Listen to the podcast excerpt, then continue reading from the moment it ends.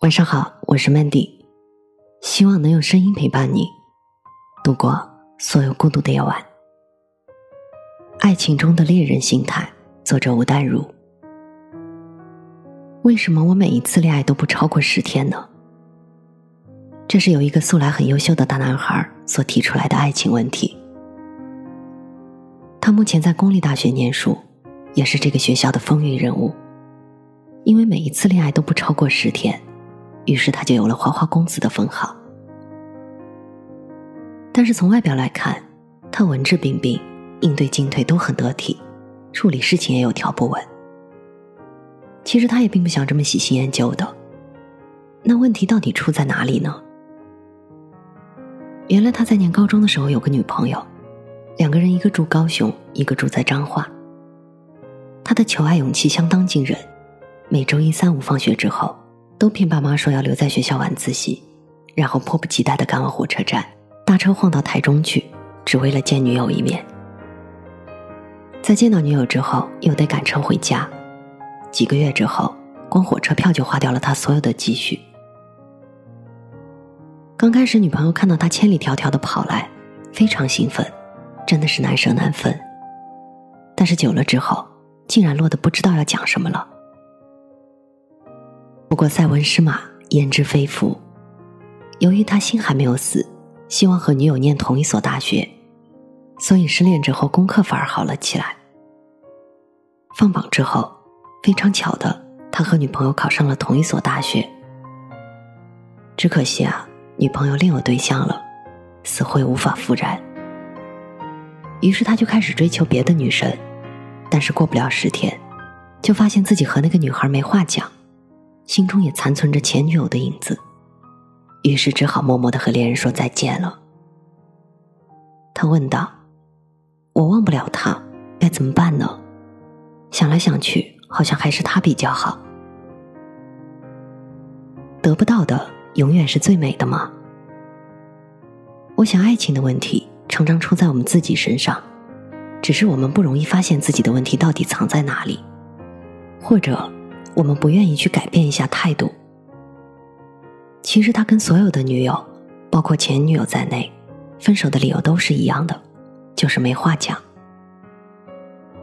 我对他讲：“我觉得你即使和以前的女朋友再在一起了，也一样会以我们实在没话讲而分手。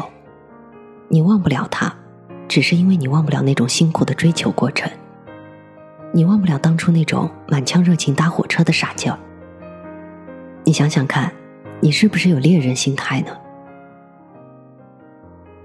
什么叫猎人心态？他问我，就是还没有打到猎物的时候，全身血脉膨胀；打到猎物之后，你就会觉得还不就是一只死兔子。你有没有发现，在追求时跟相处时，你的态度简直两极化？他恍然大悟说：“对啊，追他的时候。”都是我在讲话，追到之后我就不想讲话了，只好变成他在讲话，讲来讲去还不都是一些琐碎的事情。我只想冷冷的抽身，在学校的活动中发展我的事业心，得到一些成就感。原来是我自己没话跟别人讲。他是一个很会举一反三的人，然后马上想到，自己在追到女朋友之后和女朋友相处的时候。那种搞木死灰的样子，跟自己的父亲在家里永远沉默寡言的严肃模样还真像。他不自觉的就模仿了父亲对母亲的态度。于是我问他：“那你希望十年后、二十年后，你在自己家庭中的角色和自己的爸爸一样吗？”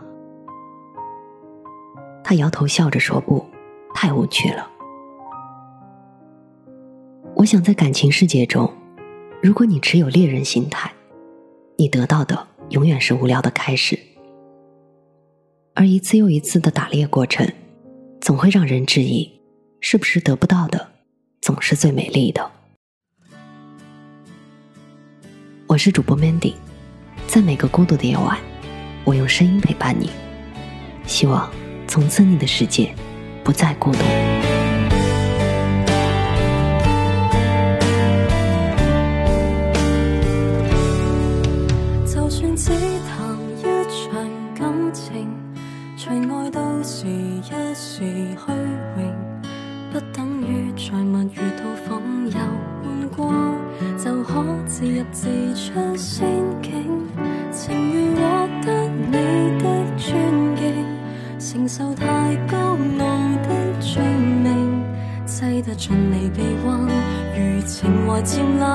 就算孤苦也伶仃，明知爱这种男孩子，也许只能如此。但我会成为你最牵挂的一个女子，朝朝暮暮让你猜想如何驯服我。若果亲手抱住，或者不必如此。许多旁人说我不太明了男孩子，不受命令就是一种最坏名字。笑我这个毫无办法。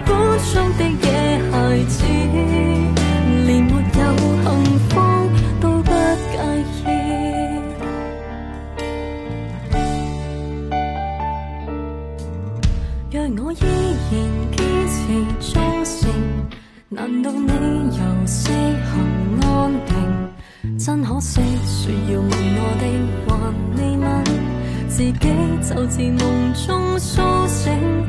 离场是否有点失敬？还是更光烈的剧情？必须有这结果，才能怀念我，让我于。知爱这种男孩子，也许只能如此。但我会成为你最牵挂的一个女子。朝朝暮暮让你猜想如何驯服我。若果亲手抱住，或者不必如此。许多旁人说我不太明了男孩子，不受命令就是一种最坏名字。笑我这个毫无办法管束的野孩子。有。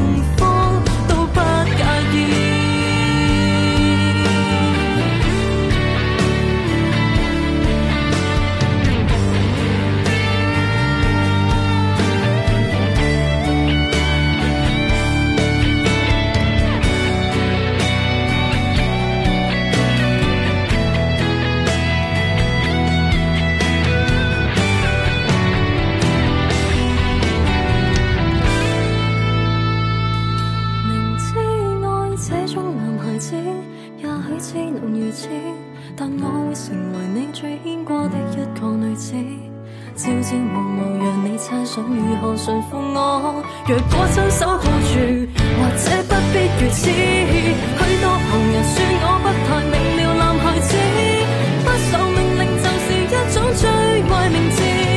我也笑我原来是个天生的野孩子，连梦有。